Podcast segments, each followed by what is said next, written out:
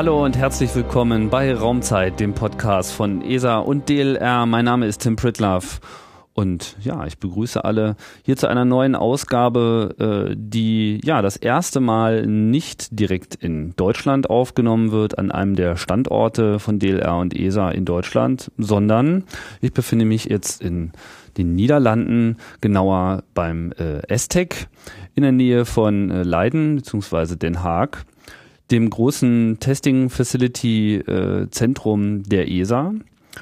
Und das Thema soll heute sein, äh, das ATV, das Automated Transfer Vehicle, ein äh, Raumfahrzeug äh, der ESA, was eine besondere Rolle spielt, insbesondere für die ISS, aber auch eine besondere Rolle spielt für die ESA. Und ich freue mich dafür als Gesprächspartner Nico, Nico Dettmann zu begrüßen. Hallo. Hallo. Du bist ähm, ATV Program Department Head, wie das so schön heißt. Also leitest die Abteilung, die sich hier vor Ort konkret um das Projekt ATV kümmert. Das stimmt so. Und äh, das schließt, äh, was schließt das alles mit ein? Schließt das alles mit ein? Ähm, das äh, umschließt mehrere Bereiche. Erstmal, um ATV-Missionen durchzuführen, braucht man ja ein, ein Launch-Vehikel. Also die Beschaffung der Ariane 5, auf der der ATV fliegt, ähm, ähm, ist mit äh, in der Verantwortung dieses Departments. Dann haben wir natürlich einen Vertrag mit der Industrie, die diese ATVs äh, entwickelt und baut, integriert, äh, inklusive der Integration am Launch-Site. Ähm, und darüber hinaus sind verschiedene operationelle Aspekte in diesem Department abgedeckt. Ähm, seit kurzem äh, ist in diesem Department auch die Verantwortung für das Kontrollzentrum in Toulouse mit inbegriffen. Ähm, und wir haben aber auch noch Verträge mit unseren äh, russischen Partnern, eben äh, mit der russischen Raumfahrtagentur, ähm, was die äh, Instandhaltung und Bereitstellung aller Equipments betrifft, die äh, onboard der äh, internationalen Raumstation notwendig sind, um ATV zu empfangen. Wer noch nicht verstanden hat, wovon wir eigentlich äh, reden, müssen wir natürlich noch mal ein bisschen äh, ausholen. Das ATV ist hier schon in zahlreichen äh, Ausgaben von Raumzeit in irgendeiner Form zur Sprache gekommen. Zuletzt vor allem in der Sendung über Raumstationen mit Reinhold Ewald. Äh, hierbei handelt es sich um eines der äh, Versorgungsfahrzeuge der ISS, das also hochgeschossen wird, um dort anzudocken und ja Versorgungsgüter mitzubringen. Keine Astronauten, aber äh, sozusagen alles andere. Und äh, ja, kehrt dann äh, später wieder zurück zur Erde, landet äh, allerdings nicht. Ähm, wie ist denn das äh, bei der ISS? Also das ATV ist ja nicht das einzige Versorgungsfahrzeug. Wie, welchen, welchen Bedarf ähm, hat denn die Raumstation, während sie so im, äh, im All schwebt? Was äh, muss außer Astronauten denn dort noch hingebracht werden? Also erstmal, welchen Bedarf die ISS hat, hängt natürlich auch davon ab, wie viele Astronauten sind da oben und was ist das wissenschaftliche Programm, äh, das dort ähm, abgehandelt werden soll. Im Moment haben wir sechs Astronauten äh, an Bord der Station und es ist auch das Ziel, diese sechs Astronauten Langzeit an Bord der Station haben. Die, die wechseln natürlich andauernd, aber es ist das Ziel, kontinuierlich sechs Astronauten an Bord zu haben. Ähm, Im Moment heißt Mai 2011, das ist der Zeitpunkt dieser Aufnahme. Das, die zweite ATV-Mission ist gerade vor kurzem gestartet, erfolgreich und befindet sich jetzt auch gerade an der ISS und kehrt demnächst zurück. Ja, ist richtig. Mhm. ATV2 soll am 20. Juni nach derzeitiger Planung äh, von der Station abdocken und einen Tag später soll er dann seinen kontrollierten Re-Entry äh, im Südpazifik haben. Mhm. Ähm, Nochmal zur Frage zurück, ähm, wofür ATV und was macht ATV genau? Ähm, ATV ist äh, das vielseitigste Logistikvehikel, in dem Sinne, dass es ähm, sehr verschiedene ähm, Bedarfe der ISS deckt. Ähm, ich fange mal an. Ähm, es hat also auf der einen Seite Gastanks, die die ISS mit Gas versorgen können, wobei ATV drei verschiedene Gase transportieren kann. Ähm, es kann Wasser transportieren. Was für Gase werden denn benötigt? Wir reden von entweder Sauerstoff, reines, äh, Reinsauerstoff, äh, Atemluft. Mhm. Also oder, gemischt. Mhm. Oder auch Stickstoff, äh, zum Beispiel brauchen bestimmte Experimente Stickstoff. Mhm. Ähm, kann auch unterschiedliche Gase transportieren. Ähm, das zweite, was es eben tun kann, ist Wasser transportieren. ATV hat eine Wassertankkapazität von 840 äh, Kilogramm. Das sind drei Tanks. Jeder dieser Tank kann einzeln betankt werden. Ähm, es äh, hat weiterhin das sogenannte Refueling-System an Bord. Das sind 860 äh, Kilogramm von den Treibstoffen, die von dem russischen FGB das ist ein Modul der ISS gebraucht werden. Das sind andere Treibstoffe, als die die ATV selber benutzt. Das heißt, das ist ein unabhängiges äh, Betankungssystem an Bord des äh, ATVs, der eben die Tanks äh, der ISS auffüllen kann, weil auch die ISS selbstständig ohne andere Vehikel ähm, sogenannte Lageregelungsmanöver durchführen kann. Ähm, dann wird ATV, während es an der ISS äh, angedockt ist, ähm, fast für alle Lageregelungsoperationen äh, der gesamten ISS benutzt. Ähm, das beinhaltet nicht nur die nominelle Lageregelung, um die ISS einfach in ihrer Position zu halten, äh, sondern insbesondere auch spezielle Manöver, zum Beispiel beim äh, Undocking oder Docking von Progress-Vehikeln. Ähm, ATV führt aber auch mit der gesamten Station sogenannte Collision Avoidance Manöver durch. Oder das heißt eigentlich Debris Avoidance Manöver. Ähm, ist ja so, dass ähm, die NASA alle Partikel trackt, die größer als äh, 10 Quadratzentimeter sind und deshalb also weiß, wann die ISS gegebenenfalls Ausweichmanöver fliegen muss. Und äh, diese werden, solange ATV angedockt ist, äh, mit dem Antriebssystem des ATVs bewältigt. Ah, das heißt, und, aber sonst hätte die ISS auch die Möglichkeit äh, auszuweichen. Aber in dem Moment, wo die ATV da ist, nimmt man die ATV, damit jetzt nicht noch Treibstoff verbraucht wird.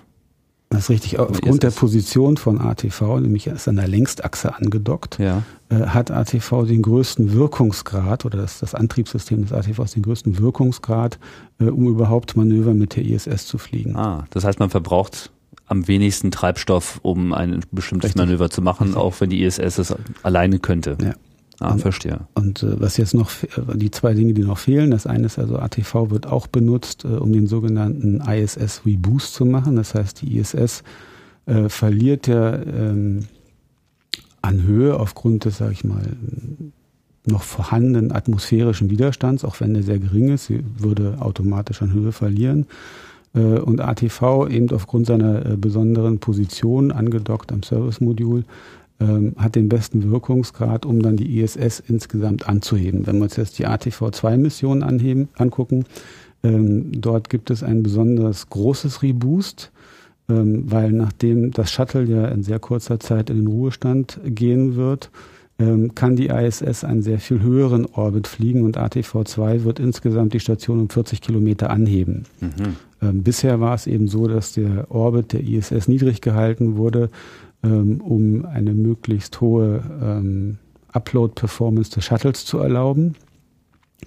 Also möglichst viel beladen zu können, ohne dass er so viel Treibstoff mitnehmen muss, um noch höher fliegen Richtig. zu können. Und mhm. jetzt, wo das ähm, Shuttle eben ähm, in kürzeren Ruhestand gehen wird, kann man die ISS etwas höher fliegen lassen. Das heißt, es gibt dann weniger äh, von diesem sogenannten Residual Drag, von diesem verbleibenden äh, atmosphärischen Widerstand.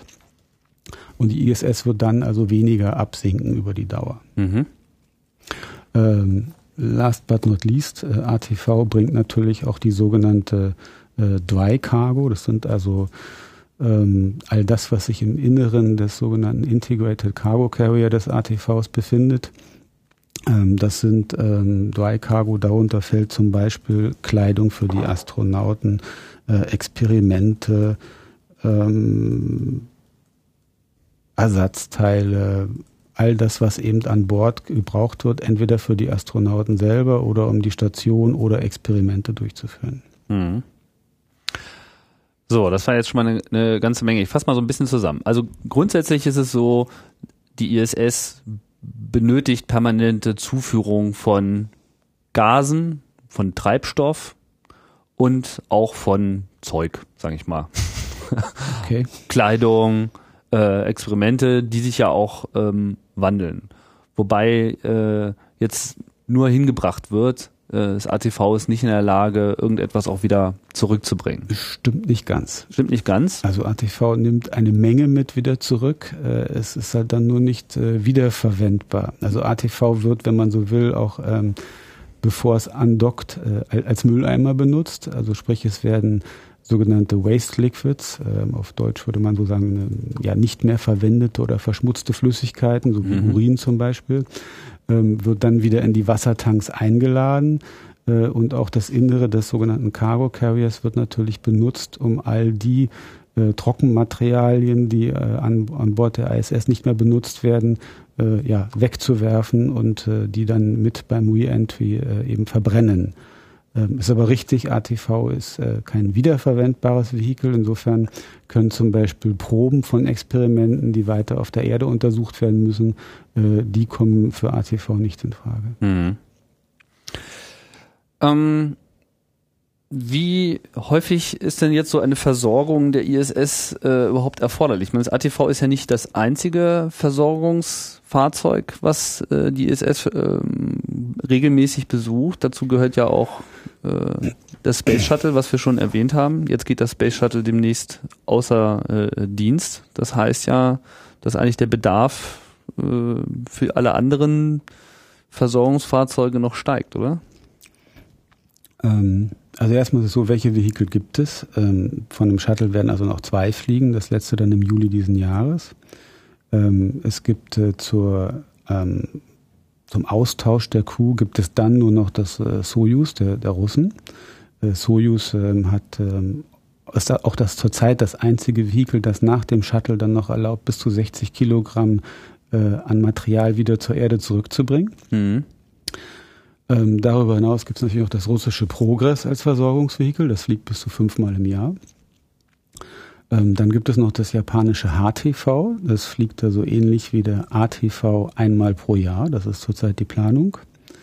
Äh, und dann gibt es, äh, und das ist aber ähm, bisher noch nicht angedockt, äh, gibt es noch das äh, amerikanische Programm äh, CRS, äh, steht für Commercial Resupply Services ähm, das die NASA aufgesetzt hat, um eben einen Ersatz für das Shuttle zu schaffen. Das sind also ähm, zwei äh, Firmen, SpaceX und Orbital, die dabei sind, ähm, kommerzielle Logistikvehikel für die ISS zu qualifizieren. Und sie sollen im Laufe des Jahres 2012, 13 äh, operationell in Betrieb genommen werden und würden dann, so ist die Theorie, eben äh, die Serviceleistung des Shuttles ersetzen. Mhm. Also es gibt fünf, fünf Versorgungsfahrzeuge im Prinzip. Soyuz, das ist auch das, womit die Astronauten hochkommen, aber da ist noch ein bisschen Platz, das heißt, man kann sowohl was hinbringen und es kehrt natürlich auch vollständig wieder zurück, weil man will ja auch die Astronauten wieder Gut, zurück Das, haben, was man ne? da noch an Nutzlast mit reinpacken kann, ist sehr limitiert. Ist wenig, ja. genau. Ähm, Progress fliegt fünfmal, mhm. kehrt auch nicht zurück. Kehrt auch nicht zurück. Das heißt, die werden immer gebaut und verglühen wieder. One way. Und äh, ist das Progress äh, jetzt im Vergleich zu, also wie muss man sich jetzt die Größen der äh, einzelnen Dinger relativ zueinander vorstellen? Ist das alles so im Wesentlichen ich denke, das Gleiche? Die, richtig, die richtige Dimension, die dazu wären wäre, ist die sogenannte äh, Upload-Kapazität. Also wie viel Kilogramm oder Tonnen kann ein Vehikel nach oben bringen? Ähm, Progress bringt durchschnittlich 1,8 Tonnen nach oben im Vergleich zum ATV, das nach Shuttle Retirement das größte Logistikvehikel sein wird. Ein ATV schafft bis zu 7 Tonnen. Das hängt ein bisschen äh, von der Beladung ab, äh, ob das eine Mission ist, die mehr treibstofforientiert ist oder mehr äh, Nutzlast, also drei Cargo orientiert ist. Das hängt davon ab. Ist das nicht eigentlich egal, was da wiegt? Ähm, nee, es ist nicht egal, weil es gibt bestimmte äh, Minimummassen äh, an Propellen, die einfach geladen werden müssen. Also man kann nicht unbeschränkt trockene Cargo mit propellend austauschen. Da gibt es bestimmte Designgrenzen. Propellant ist jetzt Treibstoff. Treibstoffe. Entschuldigung. Mhm, ja. Naja. ja, die Fachbegriffe sind sicherlich zahlreich. Sieben Tonnen, okay. Ähm, und die anderen? HTV, also das äh, Versorgungsfahrzeug der Japaner? HTV ähm, ist ähm, das einzige Vehikel, das auch sogenannte External Payloads bringen kann. Mhm. Das heißt also, das sind Payloads, die werden ähm, von einem Robotikarm, der an der Station sitzt, ähm, vom HTV abgenommen und dann auf eine, ein Modul oder eine Plattform gesetzt, die sich auf der ISS befindet. Und das sind dann in der Regel vollautomatische Experimente, die im Äußeren der ISS ablaufen. Mhm. Und dieser HTV ist eben ein, ein kombiniertes Vehikel ähm, aus ähm, extern und interner äh, Lademasse kann dafür, bringt kein Wasser, bringt kein Gas, bringt keine Treibstoffe, aber hat eben die Kapazität, externe Payloads zu liefern. Ähm, und die Gesamtupload-Kapazität eines HTVs liegt im Bereich von 3,5 Tonnen. Mhm. Also ungefähr die Hälfte. Die Hälfte. Und was haben dann die Amerikaner mit dem CRS so in Planung? Wenn es dann so das Shuttle ähm, ablösen soll? Ich meine, was hat denn das Shuttle bisher immer hochbringen können? das, ich glaube, das Shuttle Menge, hat ja ganze Module hochgebracht. Ich meine, mhm. das Shuttle hat zum Beispiel das gesamte Columbus-Modul und die Knoten hochgebracht. Ähm, also viel mehr. Deutlich mehr, ja. deutlich mehr. Das Shuttle war das größte Logistikvehikel ähm, oder ist es noch und äh, wird dann später von ähm, ATV abgelöst, was die Größe der Upload-Kapazität betrifft. Mhm. Aber eigentlich ist das Shuttle so ein bisschen unersetzlich in seiner Versatilität. Es ist unersetzlich, solange man die Raumstation weiter ausbauen möchte, um neue Module hochzubringen. Da die äh, ISS jetzt äh, ihre endgültige Größe erreicht hat, es fehlt noch ein Modul der Russen, das können die Russen aber selber hochschicken. Mhm. Ähm, ist das Shuttle in seiner Größe äh, nicht notwendig. Also der, un der unmittelbare Bedarf äh, ist sozusagen nicht mehr gegeben. Genau. Aber wenn man nochmal was anderes bauen will oder ausbauen will, muss man sich erstmal überlegen, wie man das hochbekommt. Ja. Mhm. Und dieses CAS? Ähm, das CAS, ähm, das sind äh, kleinere Vehikel, die sollen allerdings relativ oft fliegen, also fünf bis sechs Mal pro Jahr, ähnlich wie es Progress. Mhm. Und CAS ist ja nur der Oberbegriff. Also es gibt da einmal das, muss ich gucken, das eine ist die, die Dragon Capsule. Ähm, das ist, glaube ich, von muss ich jetzt passen, SpaceX oder. Äh, Achso, es ist eine ganze Serie von. Ja, es sind äh, zwei äh, verschiedene Firmen, die zwei verschiedene Versorgungsvehikel bauen und beide sollen mehrfach pro Jahr fliegen. Ah, okay. Aber das ist noch so ein bisschen in der Zukunft?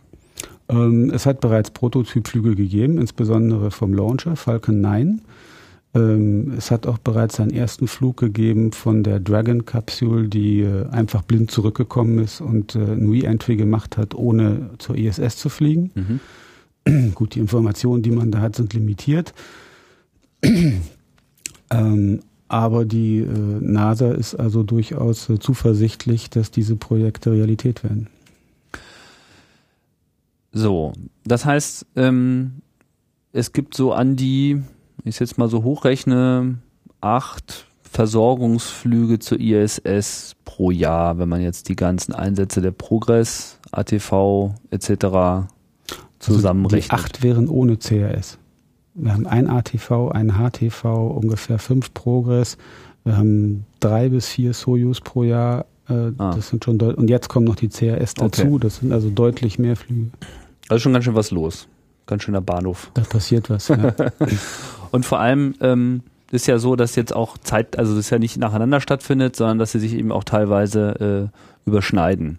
Also jeder hat auch seinen eigenen sein eigenes Gleis äh, auf diesem Bahnhof. Also jedes Modul äh, dockt auch an seinem eigenen äh, Port an oder ähm, es gibt so äh, an der ISS zwei verschiedene sogenannte Docking Ports, rein vom Design her. Es gibt deutlich mehr Docking Ports als zwei, aber es gibt zwei, die sich im Design unterscheiden. Das eine ist eben äh, das sogenannte Russian Docking System, was auch äh, von ATV benutzt wird, beziehungsweise Docking Port und ATV hat also ein ähnliches äh, Docking-System oder fast identisches Docking-System wie Soyuz und Progress. Mhm. Und dann gibt es eben das amerikanische Docking-System. Das unterscheidet sich insofern, dass dort ein sogenanntes Bursing gemacht wird. Das, das Bursing ähm, bedeutet, wenn ich, ich nehme das Beispiel HTV. Ähm, HTV fliegt äh, in die Nähe der ISS, wird von einem Robotikarm gegriffen und dieser setzt HTV dann an diesen Dockingport und dockt ihn an. Also HTV fliegt nicht selber an einen Dockingport. Sondern er wird einfach eingefangen. Genau. Bei, beim Shuttle war das wieder ein bisschen anders. Der Shuttle hat äh, eigene Lageregelung und eigene Mittel, um sich selber am Dockingport äh, anzudocken, muss also nicht von einem Robotikarm abgeholt werden. Ähm, die wie das bei den CRS-Vehikeln ist, äh, muss ich gestehen, weiß ich nicht. De facto werden sie aber an diese Docking-Ports der Amerikaner gehen. Man unterscheidet also das amerikanische Design des Docking-Ports ähm, und das, das russische. Mhm. Und ATV benutzt das russische. Korrekt. Das heißt, da, wo das ATV andockt, könnten theoretisch auch die Progress-Kapseln andocken? Das ist nicht nur theoretisch so, das ist so. Das ist so. Also man nimmt sozusagen immer gerade das, was Also frei diese- ist. Ja, nee, ATV kann nur auf diesen äh, Dockingport docken, der in der Längsachse der ISS liegt. Mhm. Während Progress und Soyuz können auch an, an denen, die, sag ich mal, lateral liegen, äh, andocken. Mhm. Okay, das heißt, das ATV ist immer an diesem optimalen Anschiebepunkt äh, angebracht. Es gibt also auch ein Requirement, dass dieser Dockingport äh, so wenig wie möglich ähm, unbesetzt sein soll. Das heißt also, wenn ein ATV andockt, dann wird wenige Tage später ein Progress oder Soyuz dort wieder andocken. Das hat was damit zu tun, dass man einfach vermeiden möchte, dass also das ATV ab, also wenn es weg ist, Ja. dann soll so schnell wie möglich an dieselbe Stelle genau, was kommen. dieser Dockingport ähm, soll so so wenig wie möglich frei be- unbesetzt bleiben. Oder so viel benutzt werden wie möglich. Ja, es geht mehr darum, dass er nie frei ist, weil man vermeiden möchte, dass dort irgendwas hineinfliegt, ähm, Debris, was auch immer, was Hm. eben äh, dann diesen Dockingport unbrauchbar machen könnte. Weil er so wichtig ist? Weil Oder er so ist er auch nochmal besonders gefährdet durch diese äh, Position? Jeder Dockingport ist wichtig, weil die Anzahl der Dockingports ist am Ende auch ausschlaggebend, wie groß die Crewgröße sein kann. Wir benutzen ja zurzeit zwei Soyuz, die permanent an der ISS sind, sollte es zu einer Notfallsituation kommen, damit man die gesamte Crew von sechs Leuten evakuieren kann. Dafür braucht man zwei Soyuz. Mhm. Und diese zwei Soyuz sind immer an Bord der ISS, also angedockt. Die werden ausgetauscht, Ja. alter, alternieren sozusagen. Aber es sind immer zwei Soyuz äh, an der ISS angedockt. Mhm. Also wir hatten vor kurzem diese, diese Wahnsinnskonfiguration, dass wir ein HTV angedockt hatten, ein ATV angedockt hatten, ein Shuttle angedockt hatten, äh, zwei Soyuz angedockt hatten und ich glaube, es gab auch noch einen Progress. Äh, und Also alles voll sozusagen. alles voll. Und weil diese Konfiguration so einmalig war, hat man also lange überlegt, ob man es wagt, äh, das Soyuz einfach mal, ich sag's jetzt mal so, zum Spaß abzudocken, um dann von dem Soyuz ein Foto zu machen, der ISS mit all diesen Vehikeln angedockt. Das ist dann aber ähm, an der Vernunft der Ingenieure gescheitert, dass man gesagt hat, man macht solche Operationen nicht, ich sag mal, just for fun, sondern ähm, wir wollen da um Risikominimierung betreiben Ja. und äh, hat also dann davon abgesehen. Ah, okay. Äh, Wäre aber ein tolles Foto gewesen.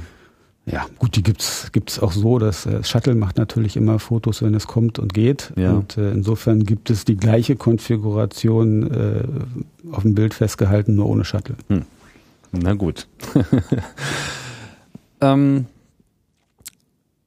ja, jetzt ähm, stelle ich mir natürlich die Frage, also seit äh, ISS ist ja ein, ein Projekt, was schon lange in, in Planung ist, dann hat es auch eine Weile gedauert, bis ähm, bis alles aufgebaut wurde und äh, so vollständig in Betrieb genommen werden konnte, wie das heute der Fall ist.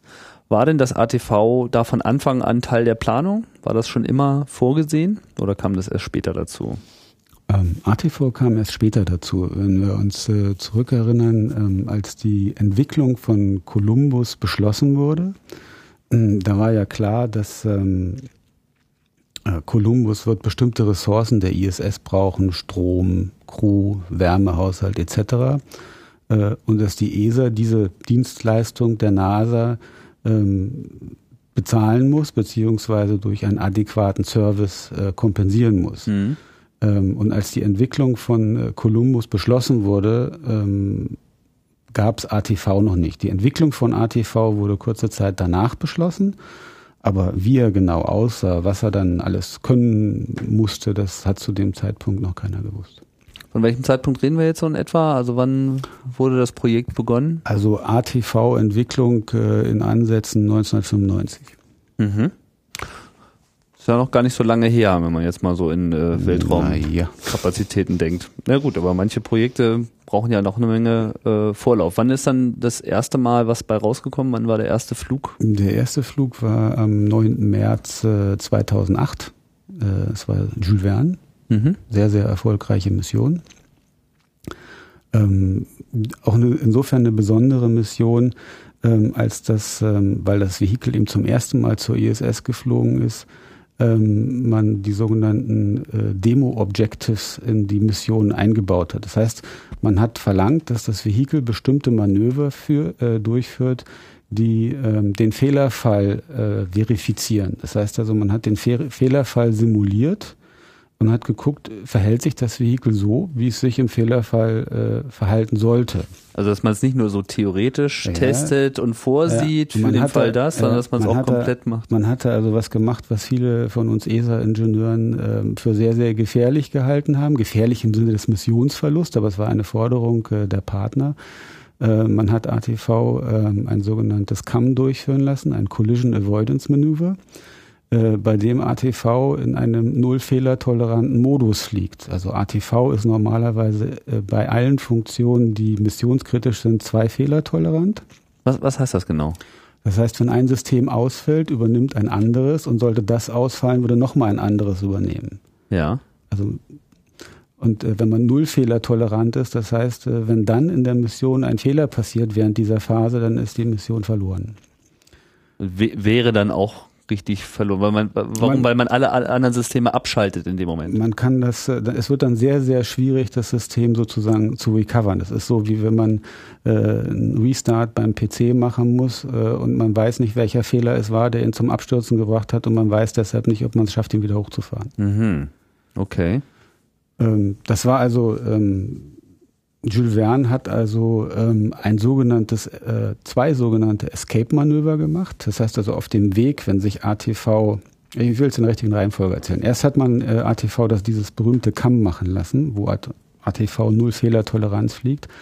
Ähm, das ist ein Manöver, wo äh, der Hauptcomputer des ATVs abgeschaltet wird, der äh, die sogenannte Monitoring and Safety Unit, man kann sich das wie der Backup-Computer an Bord des ATVs vorstellen, übernimmt und macht also ein retrogrades Manöver, um ATV fünf Kilometer unterhalb der ISS mindestens zu bringen, egal wo er ist. Also er macht ein Manöver, was automatisch. Was heißt retrogrades? Rückwärts. Ah. Nicht vorwärts. Vorwärts würde er bedeuten, er hebt den Orbit an, rückwärts, er bremst und okay. geht runter. Ähm, so egal wo ATV ist, bedeutet dieses Manöver ich glaube, es sind nicht fünf Kilometer, sondern minus fünf Meter pro Sekunde. Er bringt den ATV runter und verhindert also damit auf jeden Fall äh, eine Kollision mit der ISS, unabhängig davon, wo er gerade ist und ja. was passiert ist. Ähm, dieses Manöver hat Jules Verne gemacht und hat praktisch, als es dann unten wieder ankam, äh, seine Hauptcomputer wieder hochgefahren und gestartet, ging alles wunderbar und hat sich wieder in seinen normalen Modus zurückgebracht. Dann äh, ist ATV in den sogenannten äh, Rendezvous-Modus gegangen und hat sich also der ISS ge genähert. Das, das passiert in Stufen. Ähm, das heißt also bei, bei 250 Meter zum Beispiel bleibt er stehen. Es werden, wird ein bestimmter Datenabgleich mit dem Kontrollzentrum gemacht. Äh, und erst dann gibt das Kontrollzentrum im Nominalfall das Go bis zum nächsten Haltepunkt. Aber jetzt sind wir schon bei dem normalen Betrieb nee, sozusagen. Ich bin noch dabei zu erklären, ah, ja. was man äh, bei Jules Verne gemacht hat. Okay. In diesem ersten Haltepunkt bei 250 Metern hat man dann gesagt, okay, es ist zwar alles in Ordnung, aber wir simulieren jetzt den Fall, es ist nicht alles in Ordnung und lassen ATV ein sogenanntes Escape-Manöver fliegen. Dieses Escape-Manöver bedeutet nichts anderes, als dass ATV einmal um die ISS herumfliegt und binnen 48 Stunden dann wieder an dem Punkt ist, wo es gerade war, um dann ein neues Rendezvous-Manöver vom Beginn an durchzuführen. Um die ISS herum, also jetzt, also nicht einmal im, im Kreis direkt in 10 Meter Abstand, sondern das ist ein größer, es ist, ist ein größerer Kreis und jetzt kommt es drauf an, wie man aber, das. Aber jetzt, wir reden jetzt nicht von schneller als die ISS äh, einmal um die Erde rum überholen und dann von hinten wieder kommen. Nein, nein, so nicht. Sondern richtig so im Kreis herum ähm, äh, ATV geht dann auf einen höheren Orbit. Ja. Die ISS fliegt praktisch unten dran vorbei, wenn man so will, und ATV kommt dann hinten wieder runter. Ah ja, okay. Ähm, und das, das dauert eben 48 Stunden. Okay. So, und das hat Jules Verne auch gemacht. Und dann hat man. Ähm, was sollte das jetzt simulieren? Also was? Dass er diese Fähigkeit hat, automatisch diese ISS zu umkreisen, weil dieses Manöver, die ISS zu umkreisen, passiert vollautomatisch. Da ist also kein, kein Kontrollzentrum mehr in, involviert. Das war das bei dem ersten Test, war das Kontrollzentrum schon noch involviert? Oder bei, diesem, bei diesem CAM-Test? Ja. Nein, das passiert auch vollautomatisch. Mhm. Ähm, auch das Recovery aus diesem Modus passiert vollautomatisch. Also das ist ja eigentlich überhaupt das Besondere am ATV, dass da alles vollautomatisch ist, deswegen auch das A äh, genau. vor dem TV. Genau, und deshalb, mhm. deshalb auch äh, One Million Lines of Codes in der Software. Also viel. Sehr viel. Mhm. Ähm, und ich, ich komme dann später wieder ja. zurück, ähm, die der Backup-Computer, diese sogenannte Safety and Monitoring Unit, ist die erste Software, die äh, wir nach dieser sogenannten Kategorie A, heißt das, glaube ich, qualifiziert haben. Das ist also ein, ein, äh, ein, ein Qualifikationsprozess für eine Software, den man also nur bei äh, Hochzuverlässigkeitssoftware, wenn ich das so formulieren darf, anwendet. Und das ist das erste Mal, dass äh, in ESA so eine Software entwickelt wurde und die befindet sich in diesem Backup-Computer vom ATV. Mhm. So. Ähm, jetzt waren wir dabei, was hat Jules Verne alles an besonderen Manövern gemacht, die nicht nominell sind. Das war also einmal der Kamm. Und dann gab es zwei Escape-Manövers, wo man also jemals, jeweils um die äh, ISS rumgeflogen ist. Jetzt warum zwei? Weil man eben in verschiedenen Haltepunkten äh, dieses Triggern des Escapes verifizieren wollte. Einmal war es ein Triggern äh, was vom Kontrollzentrum ausgegeben wurde und einmal wurde es sogar von der Crew getriggert, weil auch die Crew, die äh, observiert den ATV, wenn er sich nähert und wenn es, wenn die Crew irgendwelche Zweifel hat, dass ATV also sein Ziel nicht trifft oder zu schnell ist oder im falschen Winkel kommt, dann gibt es äh, einen Knopf innerhalb der ISS. also Triggern heißt halt einfach den Fall auslösen, den Fall Knöpfchen auslösen, drücken. Genau. Gibt dann so einen schönen roten ja. Taster wahrscheinlich irgendwo. Genau, die ist es. Hollywoodesk ausgeleuchtet, hoffe ich. Auf jeden Fall ist sie rot, ja. Mhm. Und wird hoffentlich nie gedrückt. Ja. ähm, Aber so. auch das musste alles getestet werden. Und das ist alles getestet worden. Insofern hatte äh, Jules Verne also eine besonders anspruchsvolle Mission. Die ähm, Warum wurde denn jetzt so ein hoher Wert auf diese Fehlerfälle gelegt? Ich meine, es ist ja im Prinzip bei allen Raumfahrzeugen, bei allen Missionen so, dass eben Fälle vorgesehen sind, wo mal was schiefgehen kann, aber man testet es nicht unbedingt alles durch, sondern man simuliert es im Wesentlichen alles durch. Die Antwort ist ganz einfach, Human Spaceflight. Wir sind hier in Human Spaceflight Environment und wir tun äh, alles, um die Crew nicht zu gefährden. Mhm. Und deshalb sind die Sicherheitsanforderungen ganz andere als bei einer normalen Satellitenmission. Aber das gilt jetzt, sind auch Anforderungen, die jetzt für die anderen Komponenten der ISS teilweise auch zum Einsatz kamen. Natürlich. Okay. Also es ist jetzt nicht so, dass nur das ATV, nein, nein, nein, weil es jetzt automatisiert also, um ist. Um das, das, äh, das, spezielle Beispiel dieses, dieses Kammmanövers äh, zu benutzen, das hat man beim Shuttle nicht gemacht, weil man beim Shuttle nicht das Risiko eingehen wollte, mit einer Crew an Bord des Shuttle das Vehikel in einen null-fehler-toleranten Modus zu setzen. Mhm. Insofern kann man sagen, da hat ATV was gemacht, was noch nicht mal ein Shuttle gemacht hat. Ja. Ähm, das ist so. Ja gut, aber ja okay, man kann ja auch durch die Tests äh, ja, nochmal gefährden. So hätte man im schlimmsten Fall nur das ATV verloren. Aber das hat schon funktioniert. Vielleicht gehen wir nochmal so ein bisschen zurück äh, zum Start, um jetzt auch so das, das, das Wesen dieser äh, Automatisierbarkeit oder des, dieser, dieser Automatik äh, des ATV besser äh, greifen zu können. Also zunächst einmal startet es ganz normal wie jeder andere äh, Satellit auch von Kourou äh, mit einer Ariane 5. Richtig? Ja, mit einer speziellen Ariane 5. Es gibt äh, immer noch zwei Versionen. Es gibt die äh, Ariane 5 EK, die äh, insbesondere für kommerzielle Satelliten benutzt wird, mit einer Kapazität von ungefähr 10 Tonnen äh, in den sogenannten geostationären Transferorbit. Und dann gibt es die Ariane 5 ES, das ist die Version, die ATV fliegt. Die hat eine, keine kryogene Oberstufe, sondern eine hypergole Oberstufe, die deutlich kleiner ist äh, die auch insgesamt äh, eine kleinere Performance in den GTO hat, aber eben also den Geotransfer-Orbit. Genau, mhm. aber eben 20 äh, Tonnen in den sogenannten Low Earth Orbit äh, bringen kann. Und äh, das Besondere an dieser Stufe ist, dass sie wiederzündbar ist. Und diese Wiederzündbarkeit äh, braucht ähm, ATV, um auf einen zirkularen Orbit von 260 Kilometern gebracht zu werden. Okay, also man, man nimmt diese, diese Variante einerseits, um man muss nicht in den geostationären äh, Orbit, das heißt, man braucht nicht ganz so viel Power, sondern man kann das eben mehr für Nutzlast äh, nutzen. Man braucht nicht so viel Sprit, sehe ich das richtig?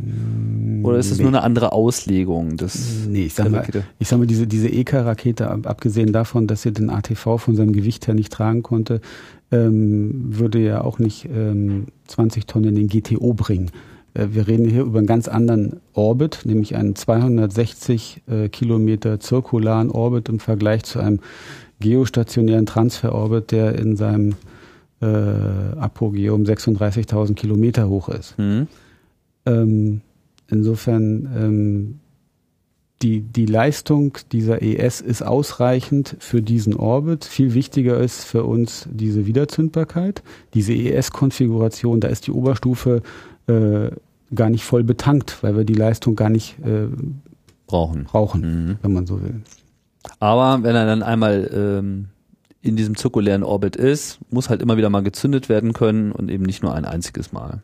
Nein, nein, die Wiederzündung wird gebraucht, um den Orbit zirkular zu machen. Wir kennen ja alle den, den Roman-Transfer. Man schießt mit der ersten Injektion in einen elliptischen Orbit Ja. und benutzt dann die zweite Zündung, um das Ganze zu zirkularisieren. Ah. Und die, So. die Oberstufe muss sogar deshalb in dem Fall noch wiederzündbar sein, ähm, weil es nach dem ATV separiert ist, noch eine weitere Zündung gibt, also eine dritte, um genau diese Oberstufe äh, kontrolliert äh, wieder runterzubringen, weil 260 Kilometer ist ja nicht sehr hoch. Ähm, die Rakete, also diese Stufe würde relativ schnell wieder runterkommen aufgrund des äh, Restwiderstands in der Atmosphäre. Mhm. Äh, Und die Wiederzündung, die letzte, äh, ist notwendig, um eben das Ganze kontrolliert zu machen, um an einen bestimmten Ort runterzukommen. Okay. Mit dieser Oberstufe. Das heißt, das Ding startet ähm, und die letzte Stufe wird, wird dann überhaupt erstmal äh, zum ersten Mal gezündet, um diesen elliptischen Orbit zu erreichen. Mhm. Zweite Zündung macht einen Kreis draus. Mhm. Und die dritte Zündung sorgt dafür, das habe ich noch nicht so ganz verstanden, Dass die Oberstufe äh, an einem kontrollierten Fleck auf der Erde wieder ankommt. Wenn sie diese Zündung nicht machen würde, könnte sie überall runterkommen oder überall auf, in diesem äh, 51,6 Injektionsgrad Orbit und damit deckt sie 80 Prozent der bevölkerten Ach so. Erdoberfläche ab. die, die, die, die Stufe selbst, die dann abgesplittet wird und ab dann ist es erst nur noch der ATV. bereits wenn ATV separiert ist, ist es nur noch ATV. Und Ja. dann separiert sich praktisch Oberstufe und ATV. Mhm. Und äh, nach einer gewissen Zeit gibt es nochmal eine dritte Zündung dieser Oberstufe, um sich selbst auf einen kontrollierten Fleck der Erde runterzubringen. Oder auf einen vorgesehenen Fleck. Und ATV fliegt dann alleine weiter. Ah, okay, alles klar. So. Das heißt, in dem Moment, wo das ATV äh, ausgesetzt ist, übernimmt die Steuerung das ATV selbst Richtig, komplett. richtig. Das heißt, man hat zwar Funkkontakt und man kriegt äh, allerlei äh, Telemetrie und weiß, wie es dem Gerät so geht, aber die Steuerung macht das Gerät komplett selber. Ist es denn da jetzt überhaupt das erste, was es in dieser Form so macht, oder ist es nicht bei vielen Raumfahrzeugen so, dass sie sich erstmal im Wesentlichen selber steuern? Ähm, kommt drauf an. Ähm, es hat mit Sicherheit kein Raumfahrzeug ähm, ein, eine so, so komplexe ähm, äh, Bahn wie der ATV, insbesondere keine, die noch adaptiert werden muss an ein anderes Vehikel. Ich meine, andere äh, Raumfahrzeuge docken ja nirgendwo an. Ja, das sind Satelliten, die wollen Ja. irgendwo hin Ja. da sind sie dann. Ähm, dieses ATV ist automated, das stimmt, ähm, aber immer nur für bestimmte Abschnitte. Und es gibt einen Missionsabschnitt, da macht ATV alles alleine. Ähm, und dann gibt es wieder, sag ich mal, bestimmte Kontrollpunkte, wo das Kontrollzentrum A verifiziert oder B auch bestimmte Daten uploaden muss, damit ATV den Weg macht, den es machen soll. Ja, okay. Und, und diese Daten hängen also ab äh, von wo ist ISS äh, und so weiter. Das heißt, das Ding ist schon automatisch, aber es ist nicht vollständig autonom, sondern es agi- interagiert immer wieder mit der Kontrollstation, macht Pausen und fragt so, was soll ich jetzt als nächstes tun? Was soll ich als nächstes alleine tun? Aber ist kriegt mehr- konkrete ist- Vorgaben. ja, Mhm. so kann man es vereinfacht sagen. wann ist dann sozusagen der nächste äh, Punkt? Also ab dem Moment, wo es ausgesetzt ist, das, das ist dann wieder so eine automatische Phase.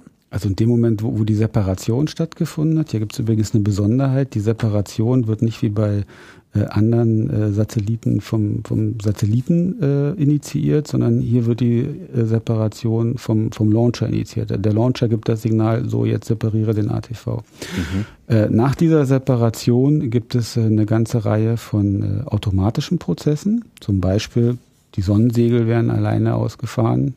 Mhm. Ähm, Derer hat es vier. Bitte? Derer hat es vier. Derer hat es vier. Ähm, die, der, der Star-Tracker wird aktiviert, um zu gucken, wo bin ich. Äh, das Propulsion-System wird geprimed. Äh, das heißt also, es werden erstmal ähm, das sind Voroperationen, um das äh, Antriebssystem scharf zu schalten, so, so nenne ich es jetzt mal. Es sind bestimmte Operationen erforderlich im ATV, um das Antriebssystem, wenn es dann gebraucht wird, voll funktionsfähig zu haben. Mhm. Ähm, und diese Operationen, die pass passieren alle alleine. Auch das zum Beispiel das Deployment des sogenannten Antenna, die Deployment Boom, das ist eine bestimmte äh, Antenne, die wird ausgefahren, die steht dann so aufrecht, sieht man auch auf allen Bildern vom ATV, mhm. äh, die später erst für, für ein Rendezvous gebraucht wird. Äh, diese Manöver, ähm, die äh, passieren alle vollautomatisch. Dafür gibt es sogenannte äh, OMPs, steht für Onboard Mission Plans. Das sind, wenn man so will, so Subroutinen äh, in der Software, äh, die vollautomatisch in einer bestimmten Sequenz ablaufen. Mhm. Das heißt, das Ding fährt sich im Wesentlichen erstmal aus, streckt sich, Antenne raus, Sonnensegel raus. Und was für einen Antrieb hat äh, das ATV selbst? Also ATV hat insgesamt 28 Triebwerke. Mhm. Davon äh, sind vier der sogenannte Hauptantrieb. Das sind also äh, vier 500 Newton äh, Triebwerke, die äh, am, ja, wie soll man es nennen, am Boden, am Ende des ATVs äh, in der, in der X-Achse montiert sind. Und dann gibt es, ähm, das muss ich nochmal zählen, fünf, vier, ja. Ich habe gesagt, insgesamt 28. 28 habe ich im Ohr, ja. ja sind, sind aber 32. 32. Also es gibt vier Haupttriebwerke und 28 sogenannte Lageregelungstriebwerke, die sind in Clustern zusammengefasst. Es gibt also am unteren Teil ähm, gibt es äh, vier Cluster, davon hat jeder fünf Triebwerke und dann gibt es nochmal im vorderen Teil des ATVs vier weitere Cluster, wo jedes nochmal zwei Triebwerke hat. Und das sind kleine Lageregelungstriebwerke äh, und davon hat jedes 200 Newton. Mhm.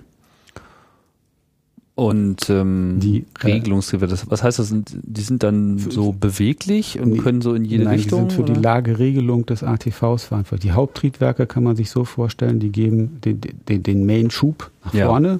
Das sind auch die, die benutzt werden, wenn äh, das ISS V-Boost gemacht wird. Mhm. Ähm, und die anderen sind dafür äh, verantwortlich, die Lage des ATVs im Raum zu regeln, die Orientierung, äh, macht sogenannte Slew-Manöver, also Drehmanöver, das ist das Yaw und Pitch, wie man es vom Flugzeug her kennt. Für diese Manöver ist das Lageregelungstriebwerk. Aber warum braucht man so viele? Ähm, Zeigen die alle in eine andere Richtung und man zündet dann immer genau das, was man gerade braucht? Also oder? Also erstmal gibt es bestimmte Redundanzen, auch hier wieder. Ja. Ähm, es gibt bestimmte Triebwerke, die sind reserviert für dieses sogenannte Collision Avoidance Manöver, die werden für nichts anderes gebraucht. Mhm. Ähm, und äh, wir reden ja hier von einem Vehikel, was eine relativ hohe Trägheit hat und eine relativ äh, große Präzision bei der Navigation haben soll. Äh, ist es richtig, dass die Triebwerke alle in unterschiedliche Richtungen ausgerichtet sind? Mhm.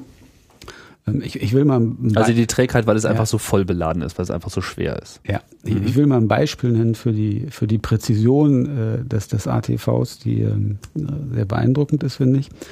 Wenn man sich den den, den Docking-Konus im Service-Modul der ISS anguckt, wo, die, wo das Vehikel dann reinfährt, ja. der hat so ungefähr einen Durchmesser von ein Meter dieser Konus. Mhm.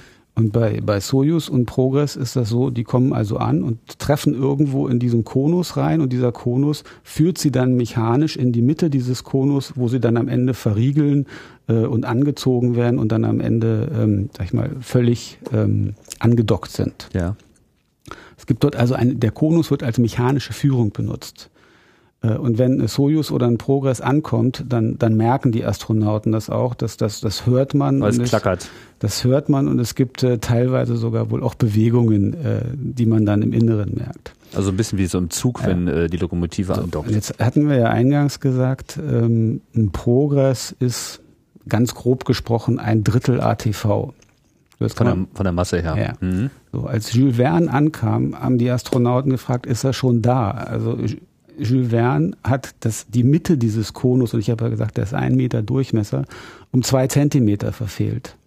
Mhm. Was daran liegt, dass ATV eine wahnsinnsgenaue äh, Guidance, Navigation and Control äh, System hat Johannes Kepler war übrigens noch schlimmer, der hat das Ziel nur um einen halben Zentimeter verfehlt. Also Johannes Kepler ist die zweite Mission, das die jetzt die zweite Mission, Da hat mhm. also gar keiner mehr gemerkt, dass da was angekommen ist. Mhm. Jedenfalls nicht vom Geräusch und von der Akustik. Okay. Und um diese Präzision zu erreichen, muss man sehr feinfühlig steuern können und dazu ist eben eine Vielzahl an genau arbeitenden Kleinsttriebwerken erforderlich, um die Bewegung genau zu steuern. Das und wie gesagt, das Thema Redundanz ist ein wichtiger äh, Faktor und eben die, was noch ein Faktor ist, dass einige Triebwerke reserviert sind für Funktionen, äh, für auch Contingency, also Notfallkonfiguration äh, und deshalb gar nicht involviert sind in der normalen Lageregelung. Okay. Kommen wir dann vielleicht nochmal so zurück zu dem, zu dem Flug als solchen. Also das Ding ist abgedockt, äh, spült erstmal alles einmal äh, durch, um sozusagen einsatzbereit zu sein und ab dem Moment, wo äh, das ATV nicht mehr mit dieser letzten Raketenstufe verbunden ist, wo befindet sich das äh, ATV relativ zur ISS? Wie weit ist das noch entfernt? Wird das dann schon in unmittelbare Nähe geschossen mhm. und muss nur noch ein paar Meter oder ist es äh, ganz woanders? Also du hast gerade gesagt, abgedockt, was du meintest, war separiert. Separiert. Abgedockt sagen wir immer, wenn wir von der ISS Wenn es mit einem Dock zu tun hat. Okay, alles klar. Ähm, also wir hatten ja gesagt, wir sind auf einem zirkularen Orbit, 260 Kilometer. Mhm. Äh, ISS flog, wenn wir jetzt das Beispiel äh, Johannes Kepler nehmen, auf einer Höhe von 380 Kilometer. Also da fehlen noch 120 Kilometer. Ähm, und Höhe. Höhe.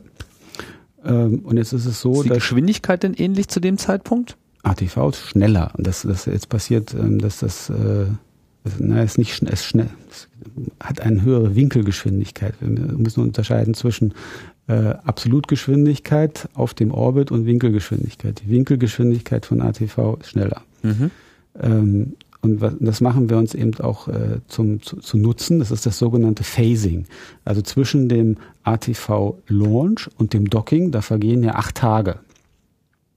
Und man kann sich das so vorstellen, während diese acht Tage fliegt ATV auf einem kleineren Orbit, aber, aber schneller von der Winkelgeschwindigkeit her als die ISS und dadurch kann man steuern, in dem Moment, wann gebe ich welches Manöver, um etwas höher zu fliegen, kann man die, die, die, äh, den Annäherungstrajectory äh, kann man so berechnen, dass man mehr oder weniger hinter der ISS hochkommt. Mhm. Das heißt, man fliegt nicht auf dem Orbit der ISS, äh, um sich dann der ISS zu nähern, sondern man kommt von unten wartet auf den richtigen Zeitpunkt raus und schiebt sich dann ein bisschen weiter nach hinten. Richtig. Höhere Winkelgeschwindigkeit heißt, heißt, dass wenn das ATV denselben Abstand zur Erde hätte wie die ISS, wäre es schneller.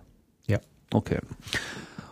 Das heißt, das ist, dieser ganze Annäherungsprozess ist eigentlich so ein äh, Abwägen, zu welchem Zeitpunkt schiebt man sich wieder ein bisschen nach außen, fliegt weiter, um einfach den richtigen ja. Zeitpunkt zu finden. Aber im Prinzip ist das jetzt nichts, wo man sagt, okay, jetzt sind wir draußen, jetzt gucken wir mal, äh, wie wir da am besten hinkommen, sondern das ist schon zum schon der Startzeitpunkt ist genau daraufhin ausgerichtet, dass man den idealen Weg findet. Mm, der Startzeitpunkt äh, ist ausgerichtet, ATV kann immer nur an einem bestimmten Tag um eine bestimmte Uhrzeit fliegen. Äh, und das liegt daran, dass äh, die ISS fliegt auf einem Orbit mit einer Inklination von 51,6 Grad.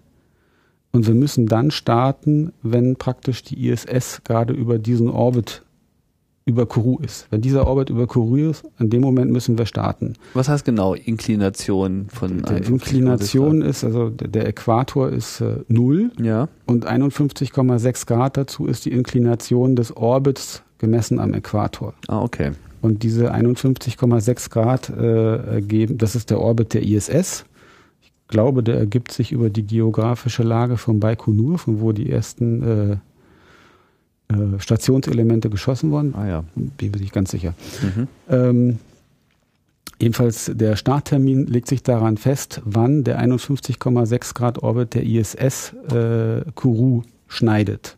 Wenn wir später oder früher fliegen würden, müssten wir mehr oder weniger laterale Manöver machen, um uns auf diesen Orbit zu bringen. Und das ist extrem treibstoffintensiv. Ähm, deshalb haben wir also kein Launch Window wie viele andere äh, Satelliten, sondern wir haben ein Launch Date. Das heißt, man, man schießt so los, dass man im Idealfall, nur der Idealfall zählt, äh, quasi von vornherein parallel zur ISS ist. Nein, dass man im gleichen Orbit ist. Im gleichen. In der gleichen Ebene. Ja, okay, das, äh, okay, das meinte ich.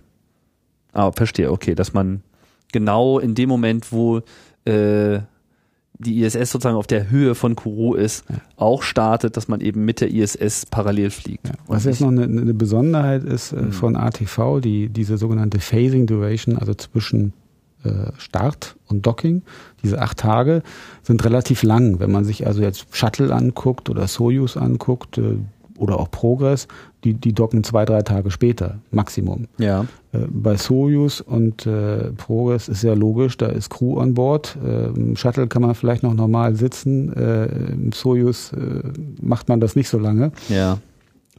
Ähm, das liegt dann daran, dass also ähm, die, der, der Launcher praktisch, das Launch Date wird adaptiert an dem Termin, wann die, die sogenannte Phasing Duration das, das Minimum erreicht hat. Äh, ATV muss mit allen sogenannten Phasing Angles äh, äh, klarkommen können. Ja. Das heißt also, wenn, äh, wenn die Ebene der ISS an dem, an dem Moment, wo es über Kourou fliegt, am ungünstigsten ist, so dass ATV, also ich sag mal, ganz viele Orbits fliegen muss, um sich dann da langsam hochzuschaukeln, weil zum Beispiel ATV gerade äh, vor der ISS geland, äh, gestartet wurde. Ähm, das erklärt diese acht Tage. Aber für die Missionen, die eben äh, äh, bemannt sind, muss man das sehr, sehr kurz halten. Das heißt, der, der Launch-Termin, der Tag, wird so ausgerichtet, dass die Phasing Duration kurz ist. Das können wir für ATV äh, nicht machen, weil wir auf einem kommerziellen äh, Launcher fliegen. Äh, und da kann man das Launch, den Launch-Termin nicht anpassen. Also unser Ariane Bass würde sich nicht sagen lassen, es geht nur der Tag, weil da brauchen wir nur zwei Tage zur Station. Gibt es auch keinen zwingenden Grund für. Ah, verstehe. Das heißt, theoretisch könnte man es genauso machen, dass man auch in zwei Tagen oben ist. Ja.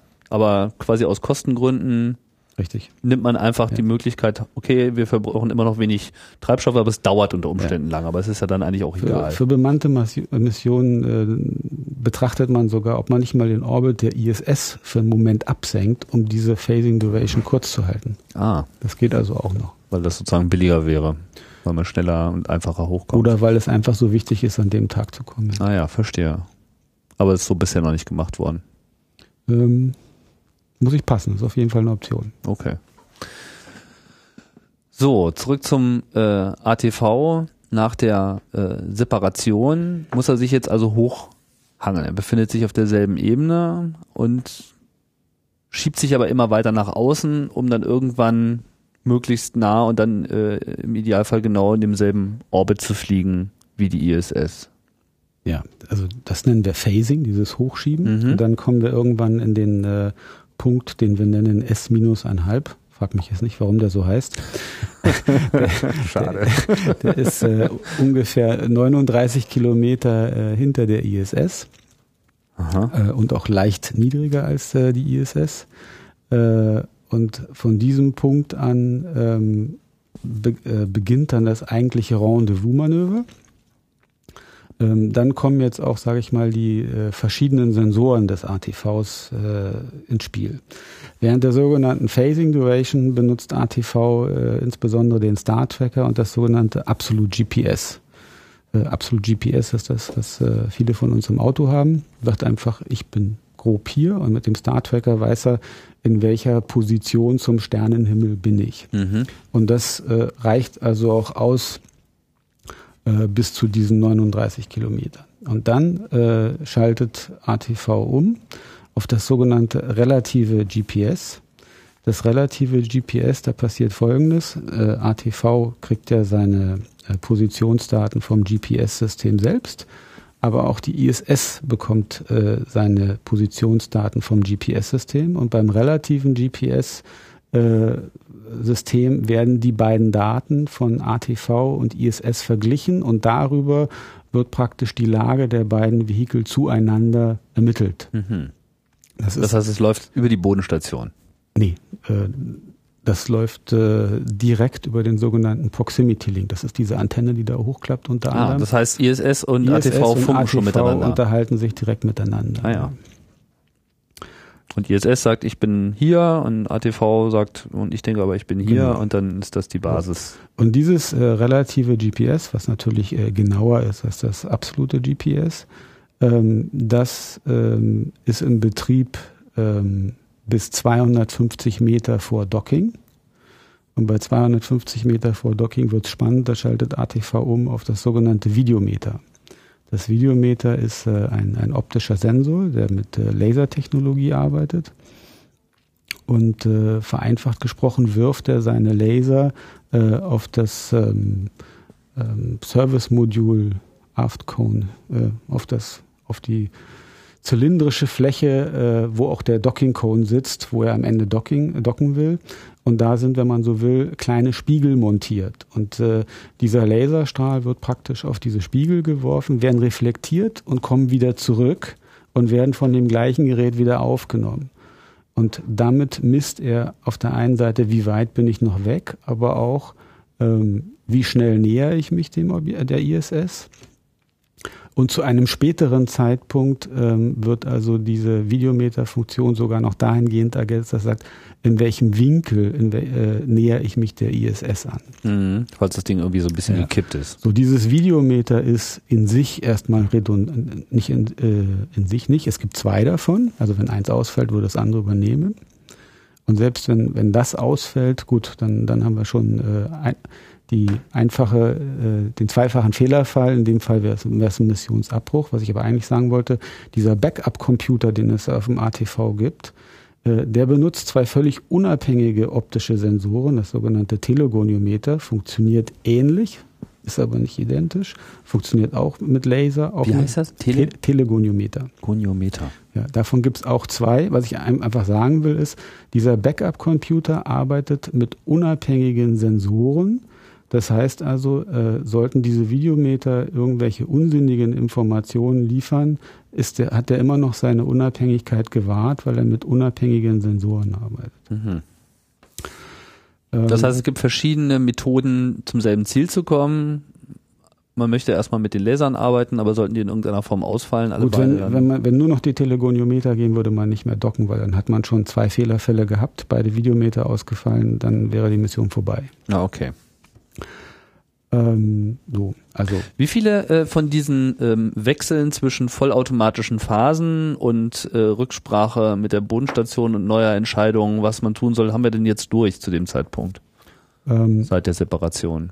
Also seit der Separation, das, das wären zu viele, weil während diesem, diesem Phasing... Weil jede Hochstufung während, sozusagen sowas ist. Ja, ja, da werden praktisch immer neue Parameter äh, berechnet äh, und dann sagt Kontrollzentrum, ja, ist okay oder gibt sogar die Parameter. Ähm, ich würde mich jetzt beschränken wollen auf die letzten 250 Meter. Ja. Äh, und da gibt es äh, drei Kontrollpunkte, wo also ATV mehr oder weniger stehen bleibt. Mhm.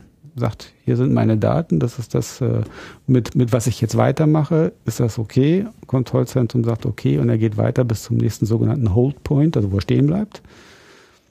Was machen denn die Astronauten in der ISS zu dem Zeitpunkt? Ja, die kommen gleich ins Spiel. Okay. Ähm, der, der, ähm, der erste Holdpoint ist bei 250 Meter, der zweite ist bei 25 Meter und der letzte bei 11. So. Und äh, ich sag mal, ab bei dem bei 25 Metern, da sieht die Crew also den äh, ATV schon sehr, sehr deutlich. Und die Crew hat äh, eine, also außen an, an Bord des Service-Moduls eine Kamera installiert, die also dem ATV genau im Blick hat. Ähm, und diese Kamera hat also ein, ähm, wie soll man sagen, eine Art Muster auf der Linse, das der Crew erlaubt, und das hört sich jetzt ein bisschen banal an, funktioniert aber blendend mit einem Plastiklineal, heißt auch Ruler das Ding, äh, auf diesem Bildschirm äh, zu, äh, bestimmte Abgleiche zu machen und damit mehr oder weniger manuell abzulesen, äh, wie schnell kommt das Ding, äh, wie weit ist er noch weg und verifiziert das mit den Daten Und jetzt kommt äh, noch eine zusätzliche Komplikation mit den Daten, die sie unter anderem vom sogenannten Kurssystem zur Verfügung gestellt bekommen. Das Kurssystem ist ein äh, russisches äh, Radar-basiertes System, was auf der einen Seite am ATV montiert ist und auf der anderen Seite am Service-Modul. Äh, das System in sehr ähnlicher Form existiert auch an Progress und Soyuz war beim ersten ATV gedacht als, als Backup, um also die, die neuen ATV-Systeme zu verifizieren, zu validieren. Und mittlerweile ist dieses äh, ältliche System leider Standard geworden, weil es eben für das sogenannte Independent Crew Monitoring, also für das unabhängige Verifizieren der Crew, äh, ja, nun fester Bestandteil geworden ist, weil dieses äh, Kurssystem eben auch über einen Bildschirm, den die äh, Crew lesen kann, äh, sehen kann, wie schnell und äh, nähert sich das Vehikel und wie weit ist es weg. Das System ist äh, viel, viel ungenauer als äh, die Daten, die ATV liefert, aber man will halt äh, so große wie mögliche unabhängige Beurteilung während dieses Rendezvous haben. Mhm. So, also die Crew sieht, der ATV kommt und hat also verschiedene Möglichkeiten ähm, einzuschätzen, wie schnell, wie weit ist er weg und in welcher Position kommt er an und ganz wichtig, ist er in diesem sogenannten vorgeschriebenen Approach Corridor. Ähm, es gibt einen bestimmten konischen Korridor, in dem sich der ATV auf seinem Weg zur ISS hin bewegen muss. Ähm, wenn er diesen Korridor verlässt, würde er sowieso automatisch das sogenannte Escape einleiten, weil das Guidance and Navigation and Control System ist so gebaut, dass er diesen Korridor nie verlässt sollte, weil er überprüft sich ja auch selber, sollte er diesen Korridor trotzdem verlassen, ähm, würde also automatisch, und das hat auch nichts mehr mit, ähm, mit Kontrollzentrum zu tun, würde ATV ganz automatisch von selber sagen, irgendwas stimmt bei mir nicht, ich fliege wieder zurück. Ja. Aber es ist sozusagen immer noch, noch mal ein Backup vom Backup äh, vorgesehen. Und, und das letzte Backup ist eben, dass auch die Crew noch diesen roten Knopf hat, weil sie ja über Kamera gucken kann, äh, wo ist er denn, wie kommt er denn und Also sollten sozusagen alle Computer verrückt äh, spielen und die Maschinen schon äh, übernommen haben, Skynet kommt, dann äh, könnte die Crew immer noch sagen, das, das kommt uns äh, Spanisch vor, wir äh, brechen das mal ab. Ja. Aber so ist es dann nicht gekommen, sondern es ist äh, beim ersten und beim zweiten Mal genauso gelaufen. Das heißt, erstmal 250 Meter Abstand. Was in dem Moment muss ja die Bodenstation entscheiden. Was überprüft man denn in dem Moment? Also die ganz, das Kontrollzentrum, das fiel ja am Anfang, ist in Toulouse. Toulouse? Von dort aus wird das alles äh, gestartet. Von dort wird es äh, überwacht. Gesteuert, genau, überwacht. Ja. Entschuldigung. Ähm, sind die, die ähm, Russen denn in dem Moment äh, auch noch mit äh, involviert? Ähm, mit irgendwelchen während, Kontrollzentren? Während des Dockings sind im Prinzip alle Kontrollzentren, der, äh, die für die ISS zuständig involviert. Mhm. Es ist also so, dass wir ähm, im Moment docken wir über dem sogenannten äh, Russian Ground Segment. Das heißt, wir, wir docken an die ISS wenn es einen direkten Telemetrie-Telecommand-Link gibt von dem Kontrollzentrum Moskaus zur ISS. Also wenn die ISS gerade Moskau im weitesten Sinne überfliegt, man hat dann also ungefähr äh, 20 Minuten Zeit, um direkt äh, Befehle zu senden und Telemetrie zu bekommen. Und im Moment ist das Design so, wir docken während dieser Zeit, weil die Russen, da wir an ihrem Modul andocken, äh, sich die, die Freiheit nehmen zu sagen, wir wollen da mitentscheiden, äh, aufgrund der Daten, die wir vom ATV sehen. Das heißt, es ist da völlige Transparenz. Die sehen genau, was, was ATV macht, was die ATV-Daten sind. Ähm, und auch die äh, hätten also, sag ich mal, die, die, die Autorität zu sagen, ist nicht. Mhm. Können zwar keinen Knopf drücken, aber sie können, äh, sag ich mal, äh, uns sagen, wir wollen, dass ihr jetzt den Knopf drückt. Ja. Das heißt, sollte so, so, so, so da ein Knopf zu drücken ist. Ich ja. habe gesagt, im Prinzip läuft alles automatisch. Ja. Aber Sie könnten zum Beispiel Ihrer Crew sagen, du drückst erst den Knopf. Ja. Also wenn jetzt irgendein Fall eintritt, dass innerhalb dieser 20 Minuten, innerhalb dieses 20 Minuten Fensters das Docking nicht vollständig abgeschlossen werden kann, würde man sozusagen nochmal eine Erdumdrehung abwarten? Nicht eine Erdumdrehung, man würde dann diesen sogenannten Escape fliegen. Ja. Und dann würde man erst in 48 Stunden wiederkommen können. Ah, okay. Also abbrechen heißt immer abbrechen raus aus heißt, dem Orbit, genau. irgendwas ist nicht in ja.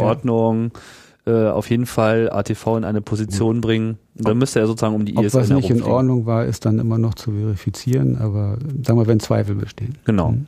Und der Zweifel ist über jeden Verdacht erhaben. ähm, okay. 250 Meter, was überprüft man denn dann vor allem? Ist es jetzt wirklich nur so die, die Position oder gibt es da noch so andere Checks, die äh, durchlaufen werden?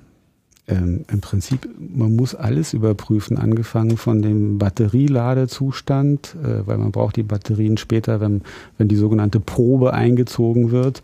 Äh, Zustand äh, der, der, ähm, der Stromversorgung, also der, der Solar Panel. Ähm, äh, es sind eigentlich alle Funktionen, die überprüft werden. Wenn, wenn irgendwas nicht geht, äh, was äh, Docking gefährden kann, äh, ja gut, aber das sind ja auch Sachen, die eigentlich permanent von allen Sensoren, von ja. der Software die ganze Zeit überwacht werden. Richtig. Wenn er jetzt bei 250 Meter stehen bleibt mhm. und man sozusagen so, so ein so, so einen expliziten, jetzt muss das Kontrollzentrum äh, also der, entscheiden, auf der, welcher Basis entscheidet. Der, der ATV macht ja in regelmäßigen Abständen ein, äh, ein Downlink bestimmter sogenannter Housekeeping-Daten. Mhm. So.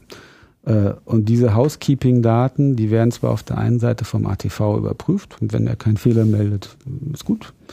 Äh, aber wieder das Thema Unabhängigkeit. Diese Housekeeping-Daten werden zu diesen, während dieser Kontrollschritten auch noch am Boden überprüft. Äh, und es gibt während dieser, dieser Holdpoints gibt es auch äh, Uploads zum ATV hin. Das würde jetzt aber zu weit führen. Es gibt diese sogenannte MSU-Table. Das sind also ähm, diese MSU ist dieser Backup-Computer, von dem ich gesprochen habe. Mhm. Und der braucht äh, bestimmte aktualisierte Daten, damit, wenn er dann ein Collision Avoidance Manöver machen sollte, äh, dafür auch die richtige Basis dafür auch hat. die richtige Basis hat. So, ah ja, das okay. würde jetzt sehr, sehr ins Detail gehen, wenn wir sagen, welche Daten werden da ausgetauscht an den verschiedenen Holdpoints. Bestimmt ähm. spannend. okay, gut, aber das soll auch an der Stelle erstmal reichen. Das heißt, es, es ist hier vor allem eine, eine Frage der, der, der Prozedur und dass man eben noch Netz und doppelten Boden auch äh, wirklich hat und aktivieren kann. Äh, das Ding bleibt stehen, überträgt äh, seine Sicht der Dinge und es wird einfach unabhängig von dem ATV selbst auch nochmal festgestellt im Kontrollzentrum, so so wollen wir das, das, das ist sozusagen das Datenabbild, was, äh, was wir sehen wollen, um auch wirklich sicher und verantwortungsvoll die Entscheidung fällen zu können, dass wir jetzt auf die nächste Annäherungsstufe gehen. Korrekt. Und dann sind es 25 Meter und dann sind es nochmal 11. Warum wird da nochmal in zwei Schritten unterschieden? Ist ja eigentlich schon alles relativ nah dran. Könnte man ja auch gleich hinfliegen. Oder ist das einfach auch nochmal ein weiteres Netz, dass man sagt, man macht halt einfach drei Schritte? Oder gibt es da noch einen technischen Grund? Ähm, also warum jetzt 25 und nicht 26 und warum 11 und nicht 12, äh, die Antwort kann ich nicht geben. Ähm, es hängt mit Sicherheit damit zu tun, was die Crew sehen kann zu dem Zeitpunkt. Mhm. Es gibt äh, am ATV das sogenannte äh, Visual Video Target. Das ist, wenn man so will, ähm, ein beleuchtetes ähm, Fadenkreuz, ähm, was über einen Spiegel äh, dann eben optisch sichtbar ist äh, für die Crew. Und mhm. dieses Fadenkreuz wird auch benutzt äh, mit, diesem, mit diesem Plastiklineal und der Kamera eben, die die Co sieht, ähm, die, die Lage und ähm, erstmal die Lage des ATVs selber, seinen Winkel, aber auch die Position im Korridor äh, festzustellen. Und die, die Crew braucht auch sag ich mal, eine gewisse Zeit, äh, um zu sagen, ja, das, das haben wir jetzt verifiziert, mhm. alles okay. Mhm. Äh, und dafür muss man anhalten. Mhm. Das heißt, ATV checkt, Kontrollzentrum checkt, die Astronauten Crew auf der ISS ja. checkt und wenn alle sagen prima, dann gibt's den nächsten Schritt. Ja. Und dann am Schluss nochmal bei elf Minuten, äh, äh, bei elf Metern Abstand und dann geht's ans eigentliche Docking. Ja. So, und das haben wir ja schon äh, im Prinzip angerissen. Das ATV hat dann vorne so eine Nase, so einen Stab oder man, man kann sich das vorstellen, vorstellen wie, ein, wie, ein, wie ein länglicher Zylinder, der vorne, ja, der vorne so eine ähm, halbkugelförmige Kappe hat. Diese halbförmige kugelige Kappe hat allerdings äh, sehr viele Bauteile. Es sind, das sind sogenannte Haken drin, Hooks. Mhm. Ähm, es gibt also einmal eine Verriegelung, wo dieser, die, die Kappe von dem ATV diese Haken ausfährt, um sich in der ISS zu verriegeln, aber auch die ISS verriegelt äh, von ihrer Seite aus. Ah. Ähm, dann, so zwei Hände, die ineinander greifen. Jein, weil die beiden Hände greifen nicht ineinander, es wird an verschiedenen Stellen gegriffen. Ja, okay. So, ja. Ähm, jedes Teil für sich, beim Thema Redundanz, würde die Verriegel, die mechanische Verriegelung gewährleisten können. Mhm. So, jetzt ist also diese Probe, die ist ungefähr ein Meter lang, dieser Zylinder, die also jetzt noch den, äh, die Distanz zwischen dem Docking-Interface ISS und ATV ausmacht. Und jetzt wird also die, äh, diese Probe ATV-seitig elektrisch eingefahren und zieht damit den ATV, äh, das Interface vom ATV an das Interface der ISS. Mhm. So, jetzt werden diese beiden Interface äh, mehr oder weniger aligned, sagt man, äh, zusammengeführt. Und dann kommt das, das eigentliche mechanische Verriegeln äh, von diesem Interface. Und da ist auch wieder so, es gibt wieder Haken ATV-seitig, die diese, dieses Interface verriegeln, als auch ISS-seitig. Mhm. Und dann ist tatsächlich die mechanische Integrität zwischen ATV und der ISS gegeben. Dann, äh, dann gibt es noch, äh, sag ich mal, die, das, äh, das elektrische Docking, wenn man so will, weil es werden ja auch elektrische Interface verbunden in dem Moment, wo diese beiden Interfaces zusammengezogen werden. Electrical Merging nennt man das. Ähm, und dann ist der eigentliche Docking-Vorgang erstmal abgeschlossen. Dann gibt es ja sehr viel später, normalerweise wird erst am, am Tag danach das sogenannte Ingress gemacht. Das Ingress ist, wenn also die Crew ähm, das sogenannte Hatch, also die Klappe aufmacht, mit der man dann in den ATV reingehen kann. Das findet erst einen Tag später statt. Das findet in der Regel erst einen Tag später statt, weil es noch eine ganze Reihe von Überprüfungen gibt, äh, die dann eben erstmal nach dem mechanischen Docking stattfinden. Ähm, es gibt dazu noch so ein kleines Intercompartment, äh, was, äh, wo ein Druckausgleich gemacht werden muss. Mhm. Ähm, und wenn die Crew dann eben das Hatch geöffnet hat, dann, dann tut sie das ähm, mit, mit einer Atemmaske auf, weil man weiß ja erstmal nicht, ist vielleicht irgendwas kaputt gegangen oder wie ist die, die Qualität der Atmosphäre. Wenn wir, wenn wir starten, wissen wir natürlich, wie die Qualität der Atmosphäre ist. Es werden sehr aufwendige äh, Prüfungen gemacht äh, über die äh, Bestandteile der Atmosphäre im ATV. Ja. Ähm, Gibt es ja sehr, sehr hohe Anforderungen. Ähm, aber dann auch nochmal so als Sicherheitsmaßnahme. Sicherheit. Das heißt, es wird dann auch verschleust sozusagen. Also in dem Moment, wo man das Hatch äh, öffnet zum ATV, ist der Rest der ISS dann nee, nochmal. Das ist nicht der Fall. Nicht der das Fall. Nicht der Fall. Okay.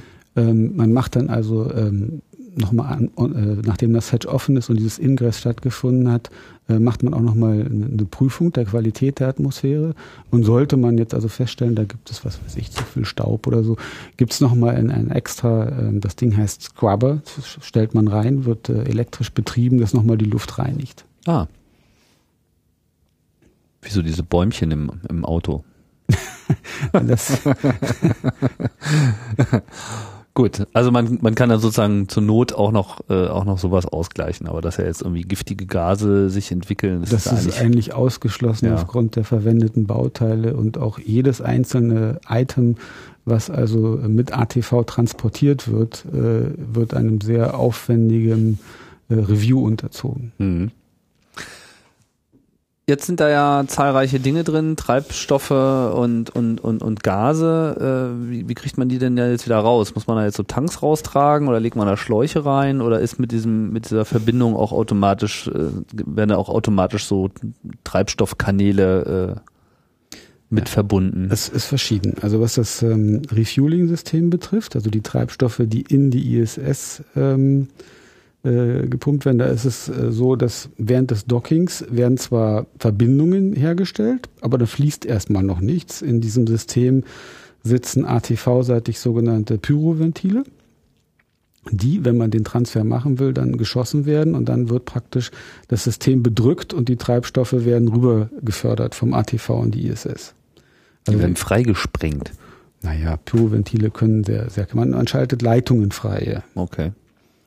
Ähm, dann haben wir Gas und Wasser und dafür gibt es äh, im Inneren des ATV bestimmte äh, speziell vorgesehene Control Panel. Da kann man sich vorstellen, sind Knöpfe dran und Ventile dran, die man drehen kann.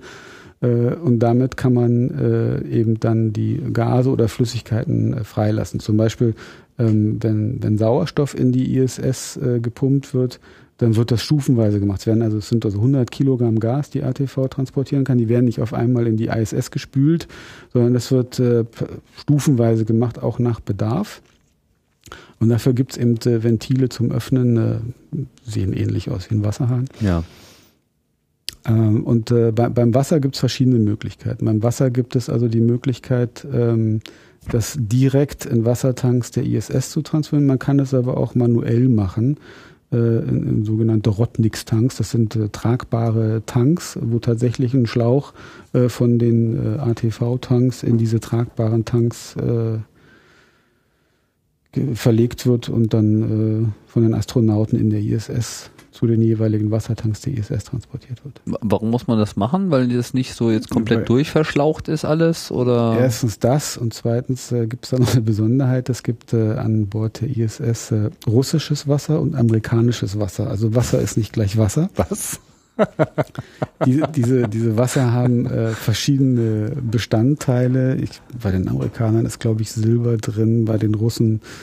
Ähm, Ach, das hat eine unterschiedliche Zusammensetzung. Ja, und warum? Ähm, offensichtlich haben die äh, amerikanischen und russischen Mediziner unterschiedliches Verständnis von, was ist das beste Wasser für ihre Astronauten. Wir reden hier von Trinkwasser.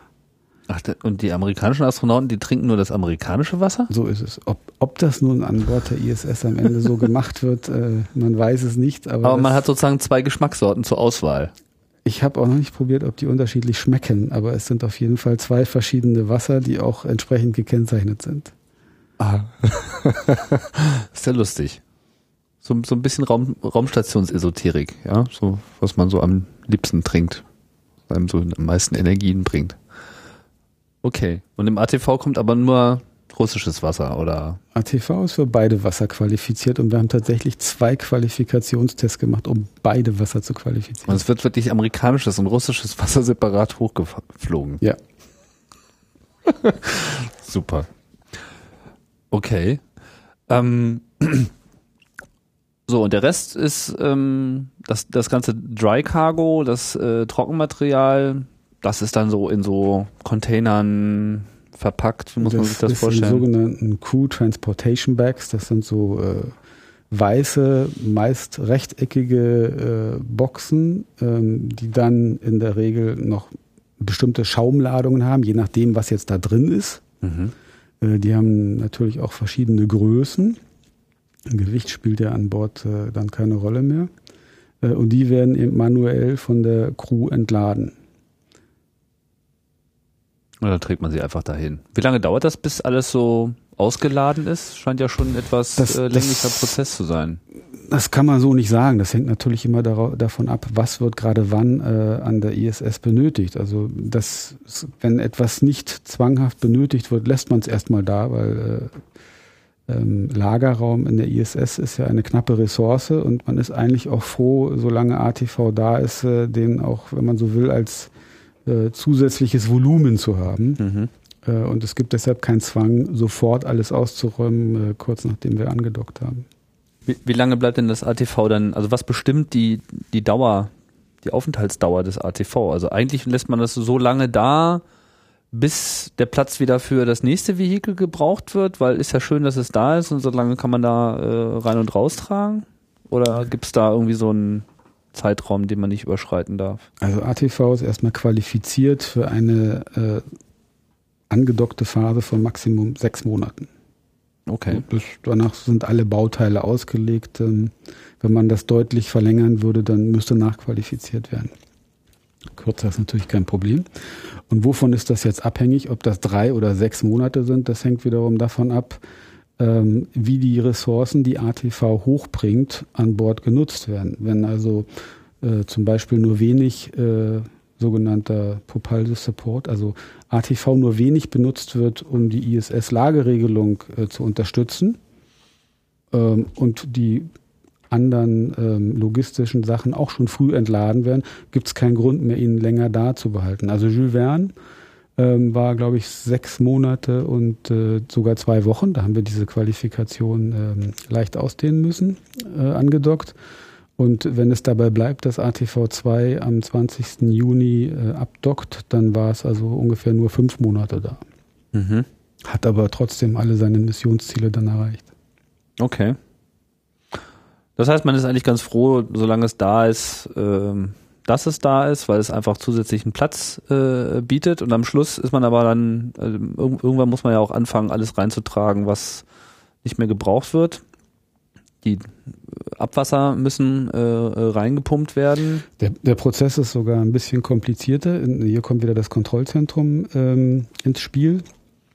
Ähm, für, die, äh, für das Funktionieren der Lageregelung von ATV selber ist es natürlich wichtig, dass bestimmte Grenzen, was die, die Massenverteilung dieser Cargo im ATV betrifft, eingehalten werden. Deshalb wird während der gesamten Phase von Launch bis Undocking vom Kontrollzentrum überprüft, wo sind welche Massen im ATV, weil wir müssen immer in einem bestimmten Bereich sein, um auch im Fall einer, in einem Notfall jederzeit ein Undocking machen zu können. Mhm. Das heißt, es gibt eine permanente Kontrolle des sogenannten MCI, Mars Center of Gravity and Inertia, mhm. äh, um sicherzugehen, dass wir zu jeder Zeit abfliegen können, wenn es denn verlangt werden Verstehe, also man kann nicht einfach da was reinfeuern, wie in sein Zelt, sondern man muss immer sagen, ich lege jetzt eine Tasche äh, hier rein und zwar dahin. Und man muss auch noch sagen, welche Tasche. Mhm. Klar. Okay, verstehe, weil jederzeit kann die Reißleine gezogen werden und wir müssen jetzt hier abdocken, warum auch immer und dann äh, so. Ja, also wir, wir müssen theoretisch in der Lage sein, binnen 48 Stunden äh, jederzeit ein Undocking machen zu können. Ähm, aber dafür muss natürlich dieses äh, Mars Center of Gravity and Inertia Control permanent gemacht werden. Damit können wir nicht 48 Stunden vorher Was, was könnte denn jetzt so ein Grund sein, dass man da jetzt nochmal abdocken muss? Weil eigentlich, ich meine, wenn jetzt ein Einschlag droht, dann würde man das ATV ja eh nutzen, um ähm, die ISS ähm, zu bewegen? Wann also müsste man denn abdocken? Ein Beispiel könnte zum Beispiel sein, dass ähm, ein ATV-System ausgefallen ist und damit eine bestimmte Redundanz nicht mehr gegeben ist und man sagt, okay, wenn das, wenn das jetzt nur noch äh, nur noch einfache Funktionalität da ist und jetzt würde das zweite System auch noch ausfallen, dann können wir kein Undocking mehr machen. Äh, deshalb müssen wir ein Undocking machen, nachdem Verstehen. das erste System ausgefallen ist. So schnell wie möglich. Ein weg. Beispiel, genau. Okay, bevor es noch schlimmer wird. Ja. Hm. So, und wenn dann alles ausgeladen ist, was man braucht, und alles eingeladen ist, was man nicht mehr braucht, dann dockt das System wieder ab. Das ist wahrscheinlich ein relativ unkomplizierter Vorgang im Vergleich zum äh, Andocken oder ist das auch wieder alles nicht so einfach? Naja, wir haben zumindest äh, Haken auf vier Seiten, äh, die wieder entriegelt werden müssen. Mhm. Ähm, es äh, müssen auch vorher eine ganze Menge Daten äh, in den Computer des ATVs wieder eingelesen werden. Ähm, eben aufgrund des Datums, wann er denn nun andockt, braucht er bestimmte Daten, damit er dann auch weiß, okay, wie sieht meine Trajektorie aus, um an dem vorgesehenen Punkt dann das Reentry durchzuführen. Mhm.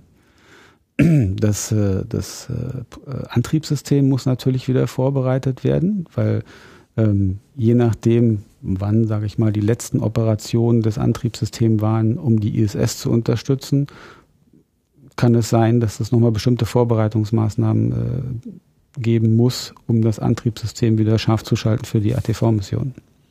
Mhm.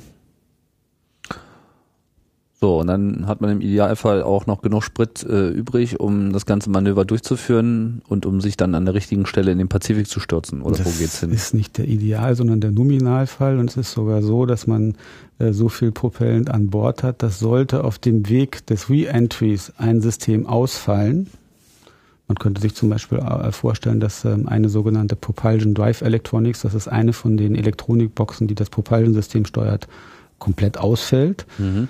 Ähm, das würde dann bedeuten, dass unter Umständen ein Set von Triebwerken, jede von diesen PDEs äh, steuert fünf, sieben Stück. Wenn diese sieben nicht mehr zur Verfügung stehen, dann stehen nur noch x andere zur Verfügung und damit ist der Wirkungsgrad dieser verbleibenden Triebwerke deutlich geringer. Und deshalb würde man mehr Treibstoff brauchen, um immer noch die gleiche Trajektorie zu fliegen. Mhm. Und dieses mehr Treibstoff ist natürlich als Margin in der Treibstoffmenge vorgesehen, äh, die im ATV noch drin sein muss, wenn man abdockt. Also auch für das Re-Entry äh, herrscht diese volle Redundanz. Mhm. Weil ich sag mal, dass das Ding am richtigen Fleck runterkommt. Ist ja nicht unwichtig. Ist genauso wichtig, äh, wie das es richtig andockt. Wie viel kommt denn überhaupt runter? Verglüht das Ding nicht weitgehend? Ähm, es verglüht weitgehend. Es gibt natürlich Teile, die sind so groß und so massiv, die kommen runter. Ja.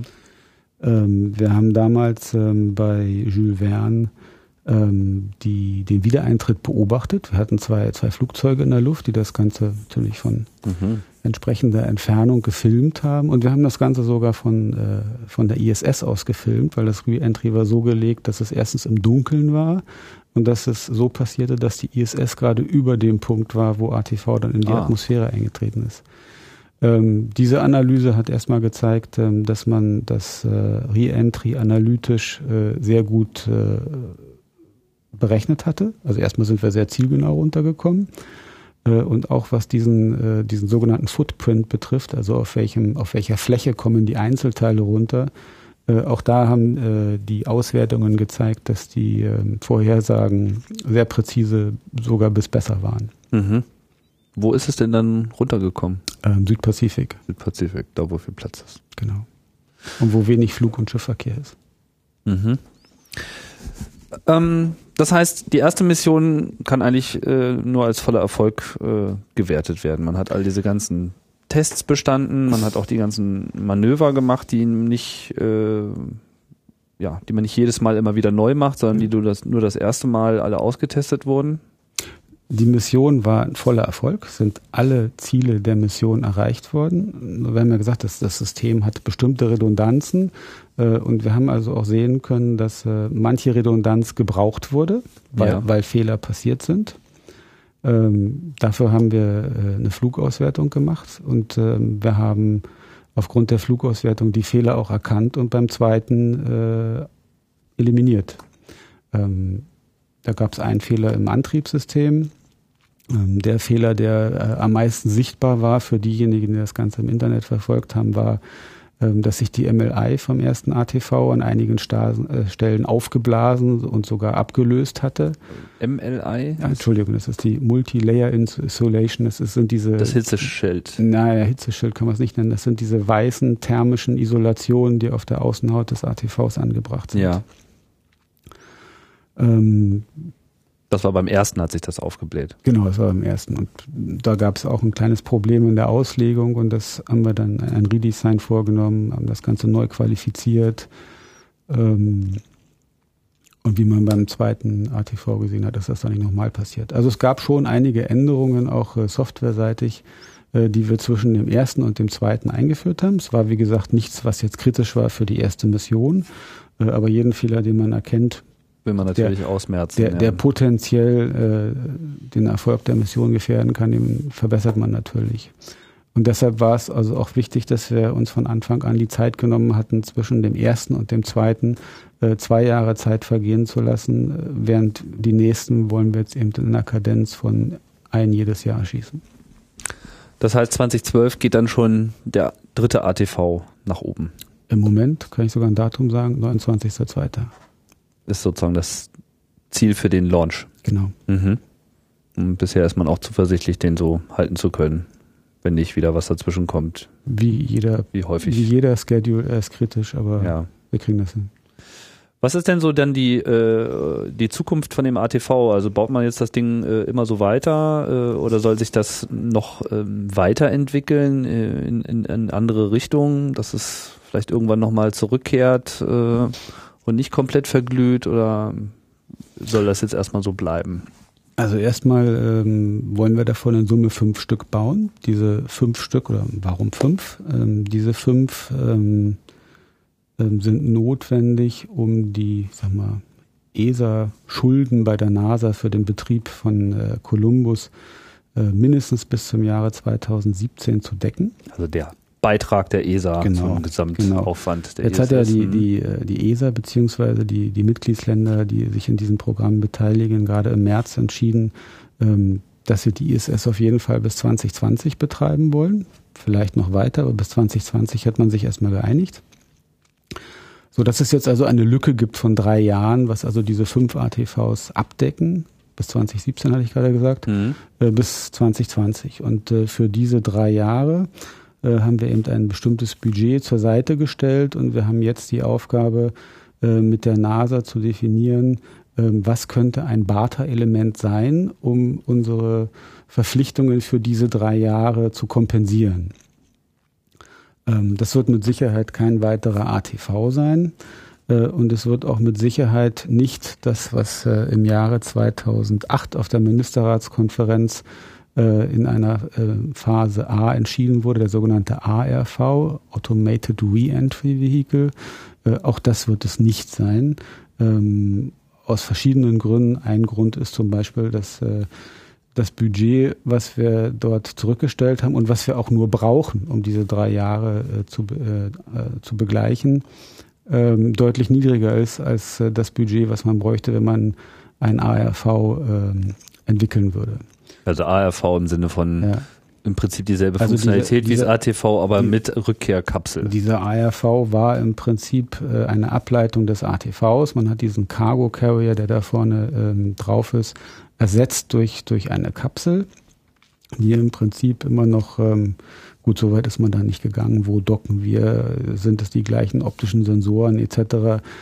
Ähm, das Ganze ist in, in einer Phase A untersucht worden. Wir werden jetzt im Sommer nach dem sogenannten System Requirement Review äh, aufhören, das Ganze, sag ich mal, in den Dormant Mode legen ähm, und uns erstmal mit der NASA darüber unterhalten, was braucht die ISS ähm, und was kann der ESA-Beitrag sein äh, um eben mit dem Budget, was wir uns da zur Seite gelegt haben und was noch notwendig ist, um diese drei Jahre zu bezahlen, ähm, was können wir da bringen? Und natürlich werden wir auch in die Richtung gucken, kann das, was wir da bringen, auch eine Anwendung haben ähm, für zukünftige Explorations-Programme, wie auch immer die aussehen. Im Moment sind ja ähm, alle internationalen Partner dabei, sich da die Karten zu legen. Also das werden wir im Auge behalten.